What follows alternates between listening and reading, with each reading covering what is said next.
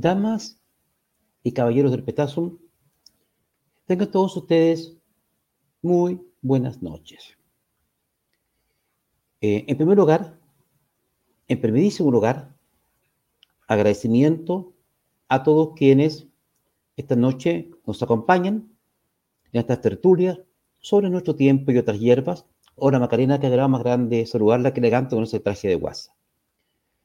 Eh, muy elegante. Mis agradecimientos a quienes nos acompañan esta noche, como lo han hecho permanentemente, y que ha permitido que hoy día nuestro canal eh, esté superando las 19.000 suscriptores y al mismo tiempo esté llegando cada vez más lejos.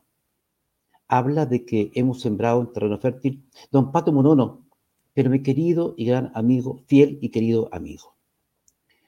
Em, habla de que hemos sembrado en tierra fértil, de que no estamos solos, de que Chile, el Chile de siempre, el Chile de hombres y mujeres buenos, que aman la paz, el trabajo, y que creen que solo el esfuerzo puede provenir el progreso humano, esté plenamente vigente. No somos tan pocos, no lo somos. Tal vez somos más de lo que pensamos. Y tenga fe en aquello. Damas y caballeros, queridos amigos, la noticia me conmueve, me irrita, pero al mismo tiempo me esperanza, porque la esperanza es lo último que se debe perder, por cierto. Gracias, Pato Molono. La esperanza es lo último que se debe perder.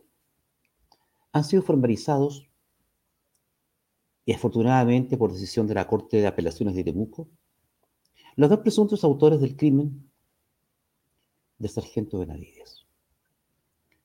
Hace un tiempo atrás, en mayo específicamente, este canal eh, emitió un programa especial dedicado a Sargento Benavides. ¿Y qué dijimos en ese programa? Otra muerte más. Un hombre bueno, un hombre que salió a cumplir con su deber, un hombre cuyo único, cuyo único pecado fue pararse en un camino para intentar restablecer el tránsito y la circulación públicas. Emboscado, una bala artera se metió por entre medio de su teléfono de y lo mató ante la angustia de sus compañeros. Hoy día dos personas se encuentran formalizadas, sometidas a prisión preventiva. No sé si son culpables o inocentes. Permítanme esta desviación profesional. No voy a emitir juicio de responsabilidad, porque indudablemente, indudablemente hay que esperar el fallo, el veredicto final. Pero es una luz de alerta es de una luz de esperanza para su familia y para los chilenos que queremos en el orden, en la república y en el Estado de Derecho. Ojalá, ojalá que se llegue a la verdad. Parece ser este un primer paso en tal sentido. Y si así es, enhorabuena, damas y caballeros. Las personas detenidas, una de ellas fue detenida con armamento, con municiones y al parecer se habría establecido que el armamento que se utilizó en el crimen de Sargento Benavides ya se había utilizado en varios crímenes más, en varios atentados más, en varios delitos más. Eh, el tribunal de Coyipulli dejó a estas dos personas en libertad.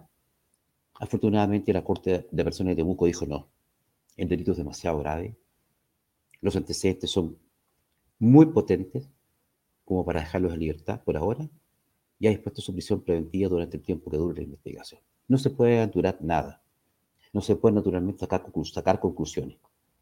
Pero la memoria de Sargento Benavides, de Naim y de tantos otros anónimos que han partido, han dormido para siempre por defender su tranquilidad y la mía, tal vez, espero, tengo la esperanza de que pueda ser reparada. La vida nunca se devuelve pero quienes nos mataron solamente por cumplir con su deber, no pueden ni deben quedar riéndose en la impunidad y más encima, como este señor dijo ayer, anteayer, saliendo de la unidad carabinero, ¿a cuántos te hemos matado? burlándose del carabinero que estaba de guardia. Lo quedó mirando y le gritó, ¿a cuántos te hemos matado? Eso es el Chile en que estamos viviendo y que esta detención respecto a la cual se genera un atisbo, una luz de esperanza, podría, podría empezar a cambiar. Nunca es tarde para, le reitero, para perder precisamente eso, la esperanza. Como segundo elemento de análisis esta noche, damas y caballeros, ya tendremos un programa especial con nuestro ingeniero comercial, don Juan Ignacio Valenzuela, que les va a explicar los pormenores los alcances más técnicos de lo que acaba de ocurrir. Se anuncia el IPC más alto, más alto de los últimos 13 o 14 años. ¿Eso qué significa? Que la unidad de fomento va a subir más de 360 pesos. Les hago, el, la siguiente, eh, el siguiente ejercicio, damas y caballeros. Para una familia cuyo ingreso promedio son 3 millones de pesos mensuales, que los tomates suban 800 pesos no significa nada. Que los plátanos suban 600 pesos no significa nada. Que las manzanas suban 200 pesos no significa nada. Que el kilo de guachalomo suba 1000 pesos no significa nada. En 3 millones no se nota. En vez de gastar, no sé, 400 pesos en comida, van a gastar 430 mil. En 3 millones no es nada. Pero cuando hay una familia que gana 500 mil pesos, 400 mil pesos, 600 mil pesos para el grupo familiar, caramba que se nota. Esto es cuando el populismo mata lo popular. ¿A qué me refiero? Hay un viejo dicho que yo recuerdo de niño que decía, los cuidados de Sacristán mataron a una señora cura. Se habló con fruición, se habló casi de forma eh, apologética, casi de, manera eh, venerativa, en torno a que la gran solución de los dilemas económicos de los chilenos estaba en retiro del 10%. No a mí no me cabe ninguna duda que el gobierno cometió una serie de errores. Ninguna duda. ¿Llegó tarde? Sí. ¿Insuficiente? Sí. ¿Evaluó la crisis? Sí. La solución pasaba por inyectar miles de millones de dólares al consumo ¿Saben qué generó eso, damas y caballeros? Una gigantesca masa circulante en el mercado. Mucho dinero circulando. Así es, Pato Monono. Así es, Pato Monono. Muy bien dicho. Cuando tú inyectas una gran masa circulante al mercado, ¿qué pasa cuando un bien, damas y caballeros, aumenta su cantidad? El dinero es un bien, un bien fungible. ¿Qué pasa, damas y caballeros, cuando un bien aumenta mucho en el mercado? Hay mucho de ese bien. ¿Sube o baja de valor? Baja de valor. Pierde valor. La inflación, damas y caballeros, lo aprendí cuando tenía 20 años. Perdón, 21 años. Esta definición es la pérdida constante y sistemática del valor del dinero determinada por una exceso de dinero en relación a la cantidad de bienes y servicios que se ofrecen en el mercado, que se autoacelera en el tiempo y exagera la injusta redistribución de la riqueza. Lo aprendí de mi profesor de Derecho cuando tenía 21 años de vida. Nunca lo olvidé. La pérdida constante y sistemática del valor del dinero motivaba un exceso circulante en relación a la cantidad de bienes y servicios que se ofrecen en el mercado, que tiende a autoacelerarse en el tiempo y exagera la injusta redistribución de la riqueza. Damas y caballeros, damas y caballeros, ese ruido que ustedes están escuchando, perdón, de fondo, es eh, eh, un siniestro personaje del hombre Lulú, que es una gata perversa, que a esta hora me toyó a golpetazo, no escuchó nada mejor que ponerse a jugar con una bolsa. Como va en directo, me voy a permitir sacarla. Entonces, y se los voy a presentar en escena. Esta es la responsable de lo que ustedes estaban viendo hace un minuto y escuchando. Así que la dejo en evidencia y la denuncio ante el país entero y entre todos los auditores del petazo. Ya, ya, póntate bien. Entonces, y está jugando con esta bolsa. Bueno, esa es la inflación. Ese es el flagelo de la inflación. De suerte tal que quien sufre los efectos de la inflación damas y caballeros, gracias Macarena, muy gentil, muy gentil, realmente muy gentil. Damas y caballeros, quien sufre las consecuencias de este flagelo terrible, que yo denomino el impuesto de los más pobres, no es quien tiene más recursos, es quien tiene menos recursos. La inflación golpea al más vulnerable. Y cuando usted inyecta grandes masas monetarias para el consumo, se produce este efecto llamado inflación. Hoy día, ignorantemente, un candidato presidencial, el señor Boric, ha dicho, pero si la tasa, el alza de las tasas venía hace mucho tiempo. ¿Como consecuencia de qué, señor Boric? ¿Cuándo se comenzó a disparar esto? Es cosa que saquemos las, las conclusiones. Es que la gente no tenía de dónde sacar. Por supuesto. Debió adelantarse el IFE, por supuesto. La solución pasaba por inyectar una gigantesca masa monetaria al mercado. No. ¿Qué va a pagar la cuenta? Los grandes grupos económicos. Los políticos que están ganando 16 eh, millones de pesos en el Congreso y asegurando su reelección gracias a este tipo de política. No, damas y caballeros. Lo paga usted y lo pago yo. Lo paga Pato Monono, que nos mostraba cómo se había disparado el gas. Lo paga la señora que tiene cuatro chiquillos, eh, dos niños en la casa, son seis en la casa, no alcanza naturalmente con un kilo de tomate, tiene que ser dos. Si quiere comer su pedazo de carne, ahora va a tener que, en vez de gastar seis mil pesos, son dos kilos, tiene que gastar dos mil pesos más y que va mermado su presupuesto. ¿Quién lo paga? Los más vulnerables, los más pobres. El efecto de medidas ni siquiera populares, sino populares. Ahí está la consecuencia. La inflación, el impuesto de los pobres. Un flagelo que cuesta mucho radical. Nos faltarán ahí los imberbes e ignorantes, como alguien me escribió hoy día en Twitter. ¿Cuál es el problema, fascista? Si la solución pasa por fijar los precios. Claro, qué brillante, fijar los precios. Al una Juanita que está en la esquina, que compra los tomates a 800 pesos, que los vende, no sé, a 1200, tiene todo un margen, le voy a exigir, señora Juanita, a partir de ahora usted los tomates los va a vender a 700 pesos para bajar los precios. ¿Qué va a hacer la señora Juanita? No va a vender más. Si, si, ella no puede fijar los márgenes de su trabajo, ¿cómo pretenden usted que haya abundancia? Simplemente si usted lo coloca, el Estado le, dije, le dice a qué precio debe vender, usted deja de trabajar no tiene ningún estímulo. Usted fija sus márgenes.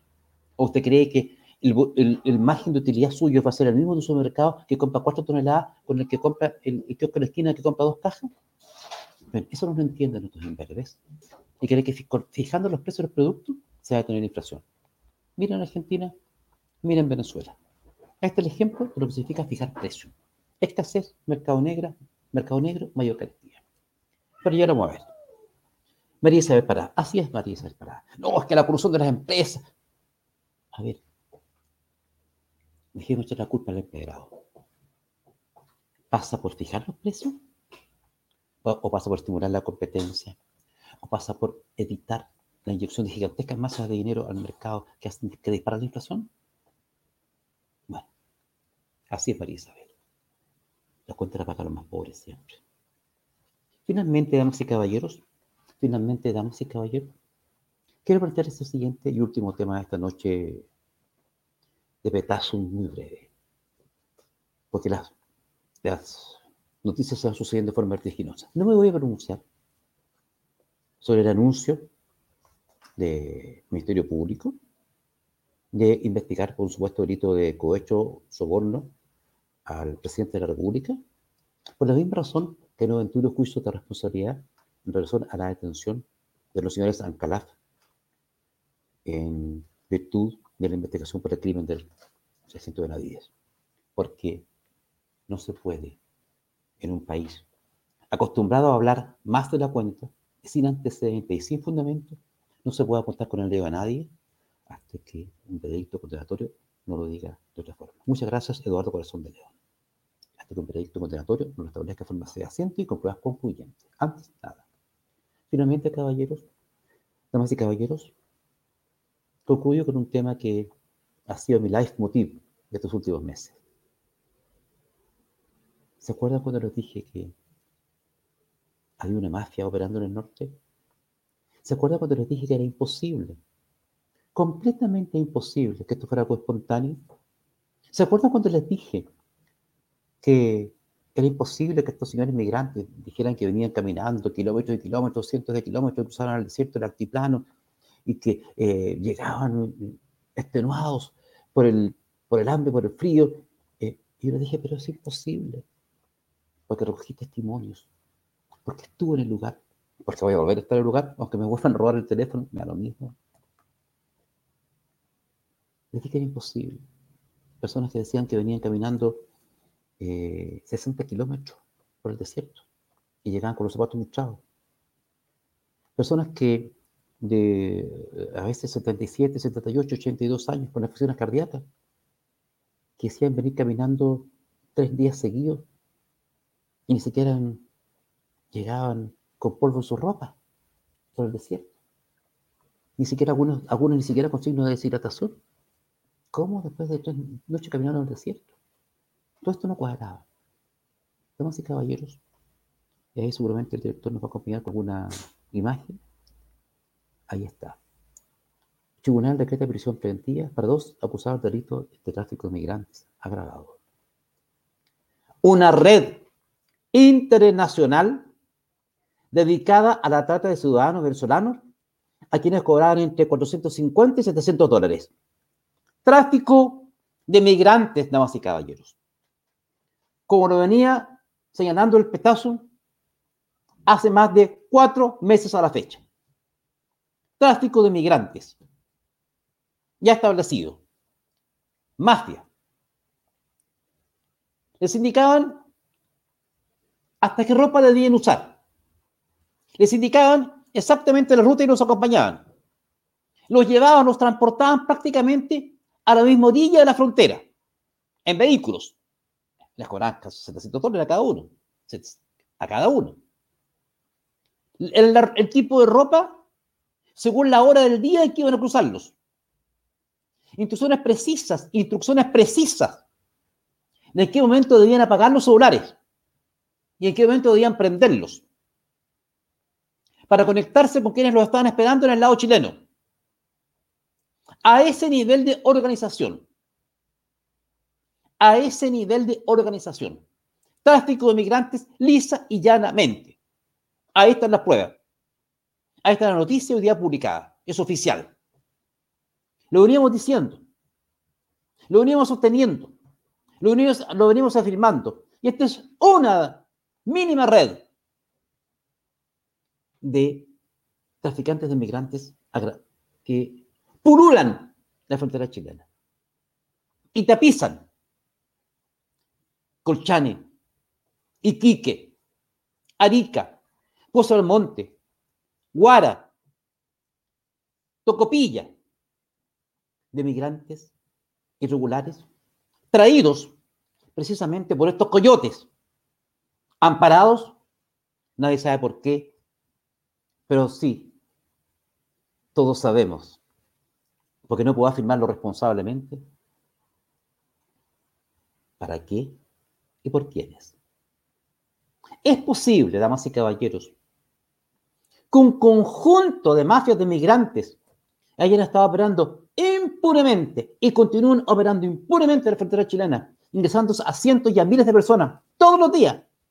De esta forma, de esta manera, ¿es posible en un país serio o que se decía serio? Era posible, damas y caballeros, que personas que decían venir caminando 72 horas por el desierto llegaron hasta con los zapatos luchados a la frontera? ¿Era posible que personas, exactamente Luis Paracas Aguilera, ¿qué hace el Estado de Chile? ¿Era posible, damas y caballeros, que personas de 90 años, de 85 años, de 87 años, dijeran venir caminando eh, cuatro días por el desierto y llegaran a hacer una gota de deshidratación a Colchane? ¿Era posible que las personas llegaran a hacer una gota de polvo en su ropa, sosteniendo que venían caminando por el desierto, días y días, días y noches. ¿Era posible eso? No era posible. ¿Por qué? Porque hay vehículos que los transportan, que los traen desde allá mismo, los dejan ahí, a metros de la frontera. Luego se hace la caminata. Claro, para contar la historia del migrante sacrificado que viene caminando, que kilómetros, kilómetros, que cruzó el desierto en plena noche con 3, con grados bajo cero, que, que es terrible y el efecto humanitario es evidente, ¿no es cierto? Y se usan niños para ese efecto. ¿Y qué hace el Estado de Chile? Señor, adelante. Por favor, tome asiento. Aquí tiene atención médica, aquí tiene vivienda, acá tiene alimentación, acá tiene bonos, acá tiene beneficios, acá tiene IFE, acá tiene todo. ¿Para qué va a cruzar por la frontera, señor? ¿Para qué va a llenar documentos? ¿Para qué se va a identificar? ¿Para qué va a correr el riesgo de que le pidamos sus antecedentes? Pues porque puede que usted tenga antecedentes penales. No, no se ponga que se los pidamos. Simplemente cruza la frontera tranquilamente. Y acá nosotros les vamos a poner buses de lujo. Los vamos a llevar a ciudades como Iquique, una hermosa, otra hermosa ciudad. Sigue siéndolo. Me encanta Iquique. Es muy especial para mí, por lo demás. Eh, los llevamos a Iquique. En Colchane no se preocupen. Si ustedes se meten a las casas de los eh, habitantes Aymara, que es hermoso y pequeño pueblo altiplano chileno, hagan lo que quieran, no van a ser perseguidos, ocupen sus casas, como lo hicieron. Que los Aymara, cuando volvían de cuidar a su ganado en el altiplano, llegaban a sus casas y se encontraban con, con, estos migrantes irregulares dentro de sus casas, viviendo, durmiendo. Y los echaban a golpes, los migrantes a ellos. No se preocupen, hagan lo que quieran, pero no estén donde quieran, que muy pronto nosotros los vamos a ubicar en el resto del país que es mejor. Y la mafia, 700 dólares por cada uno de ellos. El migrante cumple su objetivo. Se llenan los aeropuertos, se llena el, cruce fronterizo de, ciudadanos extranjeros, entrando ilegalmente, irregularmente, y luego, y luego el migrante, el, traficante cobra sus, sus 700 dólares por persona, 700 dólares por persona, y tranquilamente se va. El inmigrante queda muy feliz porque sin presentar un solo documento, por la sola día de pagar entre 500 y 700 dólares, entró a un país donde dos meses, en menos de dos meses ya el Estado le va a, entregar, devolver ese dinero que invirtió, le va a dar documentos chilenos, y al cabo de dos, tres años, incluso antes, va a haber reunión capital, va, a tener documentos chilenos, que le van a permitir, entre otras cosas, ¿no es cierto?, salir de Chile, ya con los bolsillos llenitos, y ahí se la frontera entre México y Estados Unidos, votar el carnet chileno ya no le sirve, e intentar entrar a los Estados Unidos de Norteamérica. ¡Qué fantástico! Esto que veníamos denunciando hace tanto tiempo, hoy día tiene su primera prueba patente de veracidad absoluta, indementible. Para todos los que nos dijeron paranoicos, xenófobos, racistas, cuánta imbecilidad se les ocurrió. Bueno, aquí están las pruebas. Ahora mientan, ahora díganme que es mentira.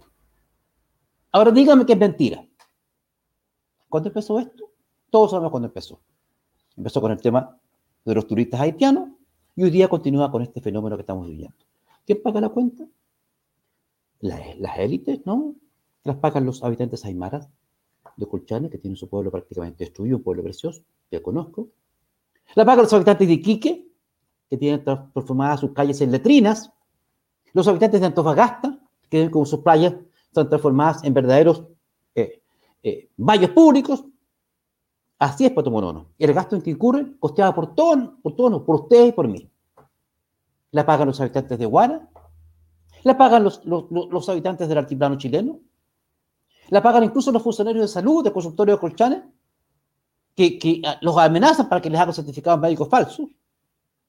Y finalmente los pagamos, como dice Pato Monono, todos nosotros. ¿Qué les parece? Hoy día están las pruebas ahí. Las noticias vertiginosas se siguen sucediendo una tras otra. ¿De qué se tocar estos tres temas? La detención de estas dos personas vinculadas aparentemente, y espero por la verdad que se establezca la, responsabilidad efectiva de esta persona, si es que son los autores, al crimen de esa gente de Navides, que Dios lo tenga en su reino. Como cualquier persona muerta por la violencia porque en Chile no hay chilenos de, primera y segunda clase. La sangre de un chileno, cualquiera sea su condición, sexo o estirpe, visto o no un uniforme, piensa como piense, siempre es dolorosa al verla derramada. A mí me duele la sangre de cualquier chileno, de cualquier hijo de esta tierra, derramada por la violencia. La sangre de cualquier hijo nacido en esta tierra generosa, que es derramada por el odio, me duele. Sea el sector que sea. Y me duele mucho más cuando es un servidor público que muere entregándola por su quería por la mía. Momento de saludar a nuestros amigos de www.espaciocompachile.cl. Han vuelto, les agradezco su confianza, unos juguetes maravillosos. La madera que a mí me evoca tiempos de antaño, que a mí me evoca mi niñez, eh, sin cuando no habían pantallas, cuando el ingenio se agudizaba con estos maravillosos juguetes de madera, el más noble de los materiales, tal vez uno de los más antiguos, con que el, el hombre comenzó a ocupar el espacio, a darle forma al espacio, hermosa y pequeñas casas. Esa casa de muñeca, garantizo que es preciosa.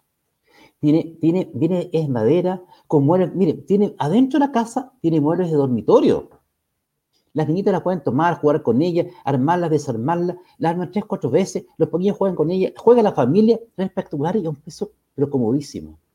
Lo pueden pagar a través de tarjeta de crédito, la tarjeta de débito, simplemente aquí o pinchando el forma de adquisición. Precioso juguete.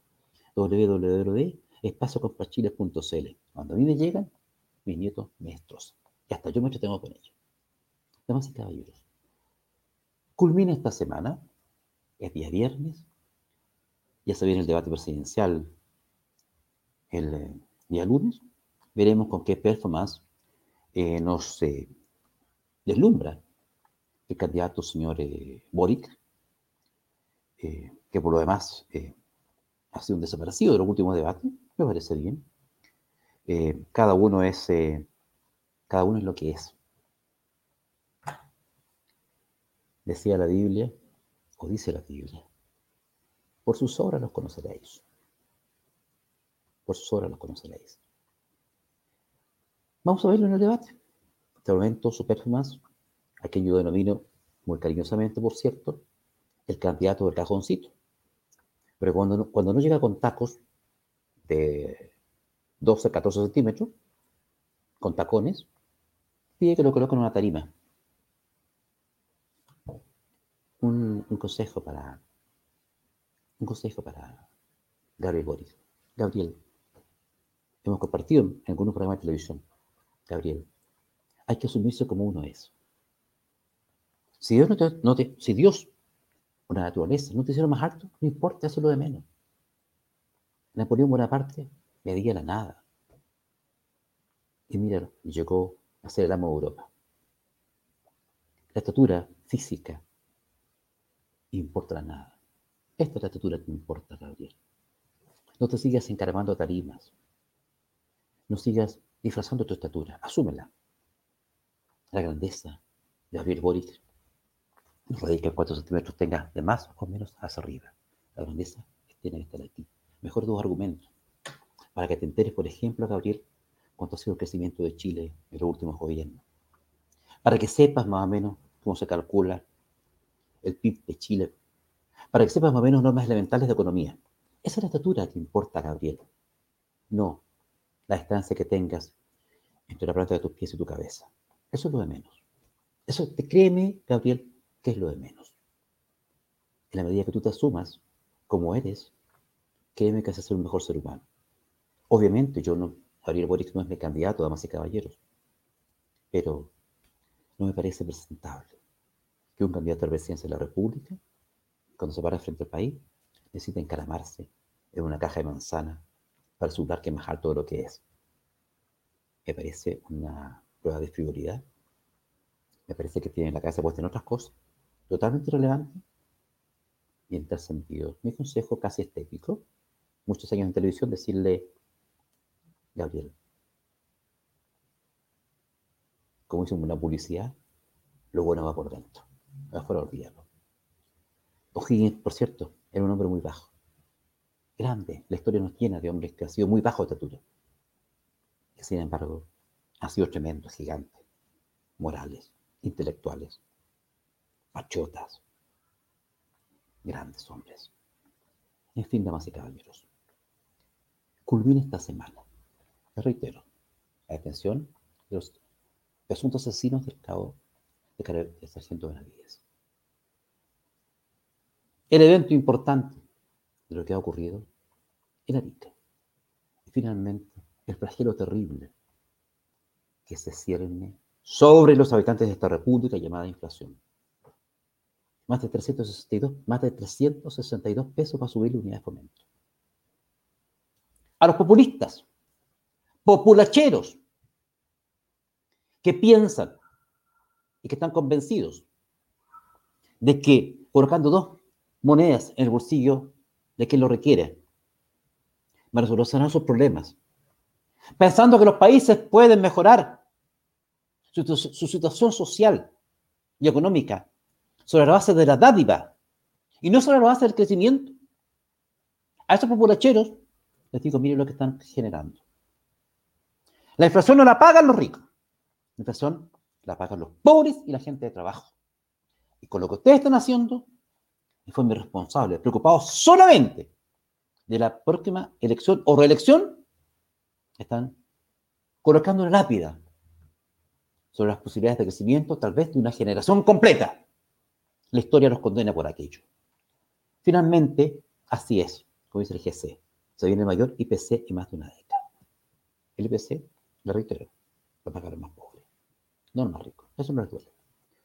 Les quiero pedir un favor y al mismo tiempo darles eh, una noticia. El favor es que nos sigan acompañando, nos sigan promocionando.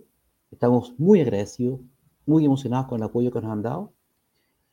En ese sentido, también agradecerle a quienes colaboran económicamente con esta pequeña empresa en que Cris, quien les habla, y dos anónimos periodistas, eh, jóvenes muchachos, que se esfuerzan por hacer este programa, somos cuatro personas, eh, han permitido, han, eh, han permitido que esta señal llegue hasta ustedes.